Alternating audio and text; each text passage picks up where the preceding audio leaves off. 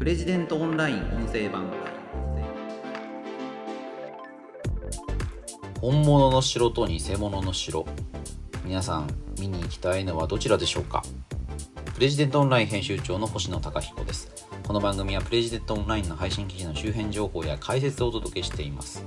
今回紹介する記事は日本に本物の城は12しかない。城巡りを楽しむ人たちに伝えたい姫路城と小田原城の決定的違いという記事です。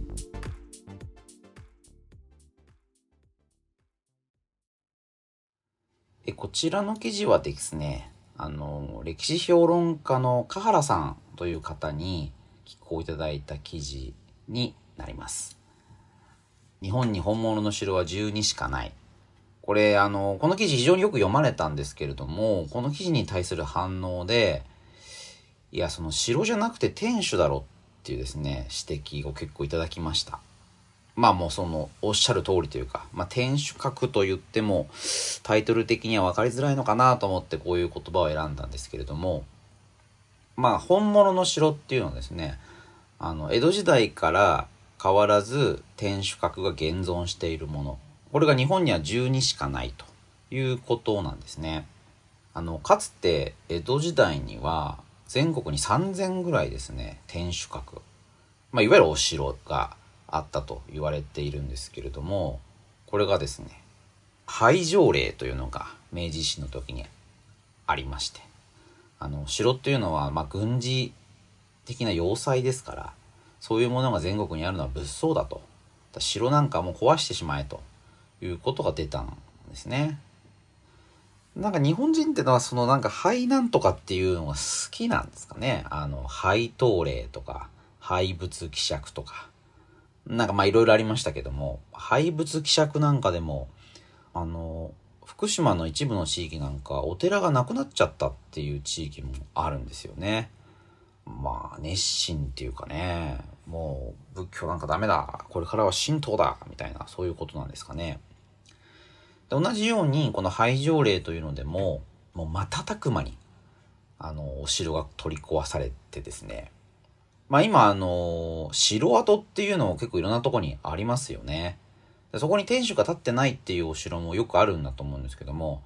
あれなんかは大体この明治の廃城令で壊されちゃった、なくなっちゃったっていうお城の跡なんですよね。で、戦争が終わっまあ、戦争でですね、戦争をやる時までに20天守があったそうなんで、残っていたそうなんですけれども、まあ、そのうち7つというのは、焼夷弾、もしくは空爆、まあ、これで消失してしまいました。残るが13。で、しばらくしてですね、この13のうちの1つというのが火事で消失してしまって、今、日本に残っているのは、現存天守12というものがよく知られています。この現存天守12について、まあ、本物の城というふうにこの記事ではタイトルにしているんですね。お城っていうのはいろんなもので構成されているので、まあ、車であったり、石垣であったり、天守閣であったり、まあ、何が城かっていうのはね、これ難しい定義になってくるんですけれども、まあ、一般的にね、お城ってって言った時に想起されるのは天守閣だと思うんですよね。こう、破風のついた、破風っていうのはこう、屋根の端っこがこう反り返っていてですね、こう堂々、威風堂々とした、そういう見かけであるものがお城であると。こう、石垣だけとかですね、なんか城跡みたいなのをお城って言われてもですね、まあなかなか一般的にはイメージしづらいのかな。もうそういうものはまあ城跡っていうふうに理解されるのかなという気がします。で筆者の香原俊さんは、まあね、そういう偽物の城、戦後に新たに建てられた鉄筋コンクリート製のお城、まあ、そういうもの、まあ別にそれがダメだというわけではないんですけども、そういう偽物の城を本物であるかのように理解してしまったり、もしくは本物と偽物の天守を、まあ、分別せずにですね、城巡りを楽しんだりなんていうことがあるんじゃないかな。それはちょっともったいないもう少し歴史のことについて知った方がいいし、あの、歴史に沿ってですね、現存天守を残している、まあそういう12の地域というのがどれだけ苦労しているかということを理解してあげた方がいいんじゃないかなということでこの記事を書かれているんですよね。記事の中にあんまり詳しくないんですけど、私もちょっと調べまして、この現存天守12っていうのも結構いろいろ数奇な運命でですね、まあ、本当にもう壊される寸前だったものばっかりなんですよね。廃条例の後っていうのはお城っていうのはこう、まあ、何の役にも立たないし邪魔だしだから二足三門で売りに出されるなんていうことがよくあったみたいなんですよね。その中で民間の有志がいや我々の、まあ、精神的支柱であるのだからこれをなんとか残そうと言ってお金を集めてですねお城天守閣というのを残す運動をしているというのがいくつもあります。まあ、例えばこの現存天守12の中でどうですかね？有名なのはやっぱ松本城とかですかね。こう、やっぱかっこいいですよね、松本城。でその松本城なんかも民間の人たちがこのお城を何とかして残そうと言ってお金を集めて保護保存活動を続けた結果今に至ってるということなんですよね。あとなんかあのお城がですね役所になってたりとかあの公園、まあ、やあの市役所とか区役所の近くの公園になってたりなんてことも多いんですけどもまあそれもですねあのお城の周りというのがそもそもあの行政地域であったとそういう歴史の経緯を踏まえてあのその部分があの公園になってたあの、まあ、県庁の後ろがお城なんていうパターン地方都市だと多いですよね。だからそれもこう歴史的なつながりがあるんだということなんです。でですねそれとは別にだいたい1960年代ぐらいにすごく流行ったみたいなんですけど、全国にこう鉄筋コンクリート製のお城っていうのがボコボコボコボコ立ったんですよね。だこれはまあ観光目的ということなんですけども、なんかどうも流行ったみたいですよね。あの当時のことはちょっと私には分かりませんが、全国でお城を建てることが流行った。その結果ですね、結構めちゃくちゃなお城というのが立ってるんですよね。筆者の香原さんがここで指摘しているのは、破風の有無っていうことなんですよね。例えば、1959年に再建された小倉城天守、福岡県。この小倉城っていうのはですね、各階の屋根に破風がついてないというのが一応特徴だったということなんですよね。ただ、まあ、飾りがないと地味だと。まあ、そんなことでですね、破風が各階にこうついちゃってるんですね。だ昔あった小倉城とは、まあ、似ても似つかない見た目なんですけども、まあ、今我々が想像するお城、まあ、これの形としてはまあやっぱ破風がないとねなんかお城っぽくないよなみたいな。なんだったらお城の上にはシャチホコ乗っててほしいなと。そういう人が多いんだと思うんですけども、うん、本当の小倉城、まあ本当ってのも難しいですけれども、かつて建っていた小倉城というのはそうではなかった。で、なぜですね、小倉城の屋根に破風がなかったかっていうことを、まあ、考えることが、まあ、もしその昔のものをそのまま再現したものであれば、なぜ小倉城の天守には破風がついてないのかっていう問いが立てられると思うんですよ。逆にこれハフつけた理由が、まあ、地味だっていうことだとですね なんかうーんなんかその歴史を踏まえたお城であるのに、まあ、ただの観光名所だこう歴史的なつながりが全くないものですよねこの再建天守っていうのは。まあ、そうするとちょっともったいないなっていう気はしますよね。うん他にもですねそのお城なんだけども天守がなかったっていうのも結構あるそうなんですよね。長崎の平戸城、大分県の中津城、佐賀県の唐津城。まあこれ、どれもですね、1960年代に鉄筋コンクリート像の作りの天守が建てられてるんですけれども、これらの3つの城っていうのは、いずれにもかつて天守はなかったそうなんですよね。天守がないのに天守を作る。まあだからまあなんかこう、お城っぽいものを作ろうっていうことで作っちゃったわけですよね。で、こう作っちゃったものを壊すっていうのはね、なかなか。で、今、どうですかね。1960年代に建てられて50年以上が経過して、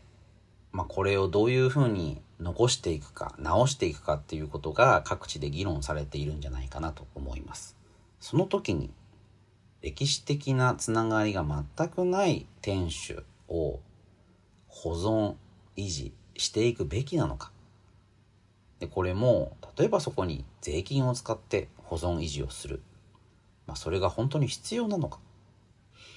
うーん結構ね難しい問題なような気がしますよね。で、せっかく税金を使ってお城を建てるんだったら、まあ、かつての姿をできるだけ正確に再現する。歴史的な景観を蘇らせる。まあ、そちらの方が、こう、教育的にも文化的にもいいんじゃないかなっていう気はしますよね。まあこれいろんなグラデーションがあるので、まあちょっとだからあまりにも残念な再現天守と、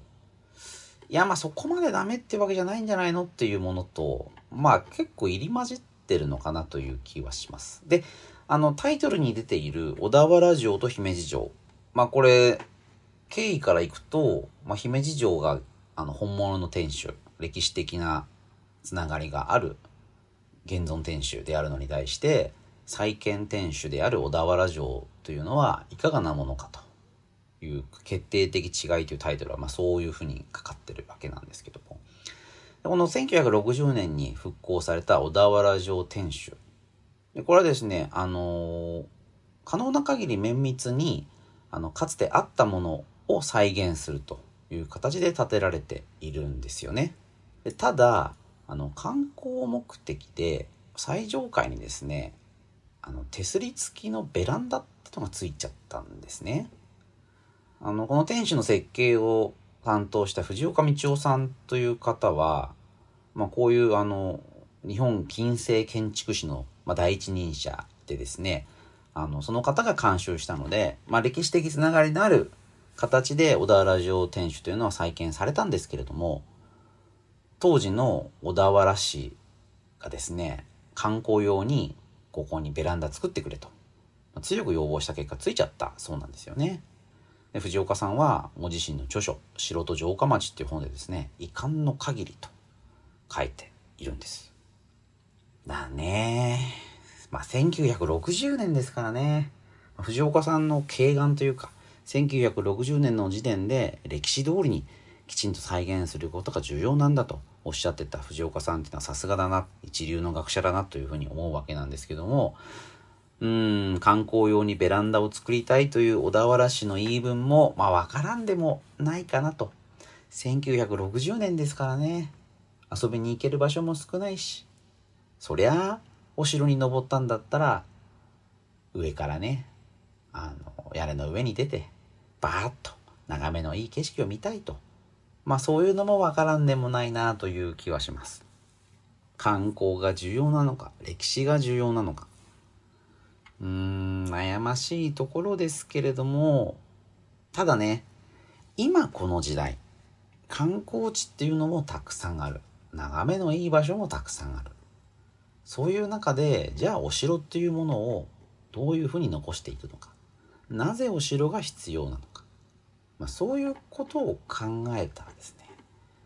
歴史的つながりのあるお城っていうのは、まあ、価値が高いと思いますし、まあ、いわゆるですね、城巡りをされる方っていうのも、まあ、このタイトルでいうところの本物の城の、まあ、価値というのを、まあ、正しく理解して観光された方がいいんだろうなという気がします。まあね、あのネットでコメント書かれてる方は、まあ多分、すごいお詳しい方が多いので、あの、何を今更と。本物の城？どういう定義だと？お感じになられたのかなと思うんですけれども、なかなかね、現存天守が12しかないっていうことを知らない方も多いのかなというふうに思います。だ城巡り、これから始めようなんて人も多いと思うので、その時にあらかじめ踏まえておくといいのかなと。そういう形で、あの、こういう記事をご紹介しました。えー、まあ、ぜひですね、プレジェントオンラインの記事読んでいただければなと思います。あの、写真も載っていて非常に参考になります。ということで今回は日本に本物の城は12しかない。城巡りを楽しむ人たちに伝えたい。姫路城と小田原城の決定的違い。という記事を紹介しました。それではまた次回お会いしましょう。プレジデントオンライン編集長の星野貴彦でした。